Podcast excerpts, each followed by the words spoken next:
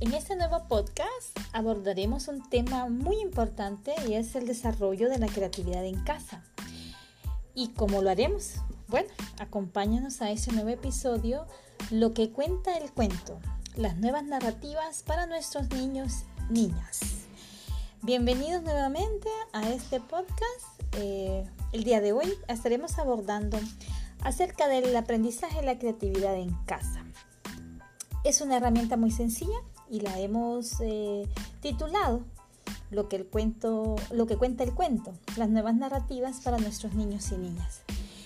Eh, ¿Por qué estamos hablando del cuento? Bueno, porque personalmente como profesional eh, me mueve ese deseo de acercar la escritura a esos años tan decisivos para desarrollar la observación, la sensibilidad artística, la imaginación, la creatividad a través del cuento. Y bueno, vamos a definir un poco lo que es el cuento.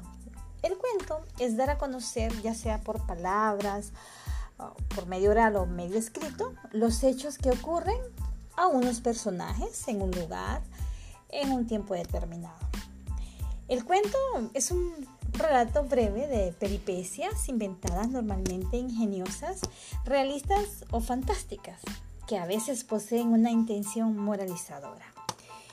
Es por eso que consideramos desde la atención psicopedagógica online que el cuento como herramienta dentro de la casa en este tiempo de confinamiento eh, será de mucha utilidad.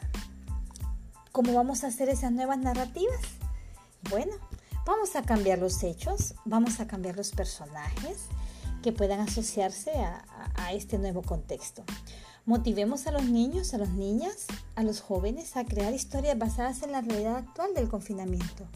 Esto incluye elementos de bioseguridad, de tecnología, por supuesto, imagínense, y tomando citando a un colega mm, eh, argentino, psicopedagogo argentino, eh, pues que hablaba de, este tema y decía, imagínate Pinocho con, teléfono celular, em, hablando de un cuento tradicional.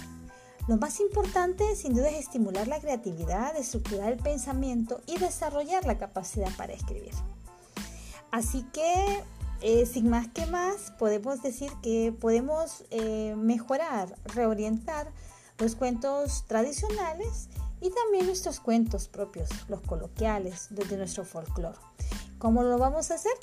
Pues ya, sencillo, cambiando los personajes, los hechos y el tiempo, el lugar. Así que, padres de familia que me escuchan, maestros que me escuchan, escríbanos a Atención Psicopedagógica Online. Esas nuevas narrativas de cuentos creados por sus hijos, por sus alumnos, para poder compartirlos con toda la gente que nos pueda escuchar. Y también sugerirnos algunos de los temas que les gustaría que abordáramos. Sin más que más, decirles muchísimas gracias y nos encontramos en el siguiente podcast. Que estén muy bien.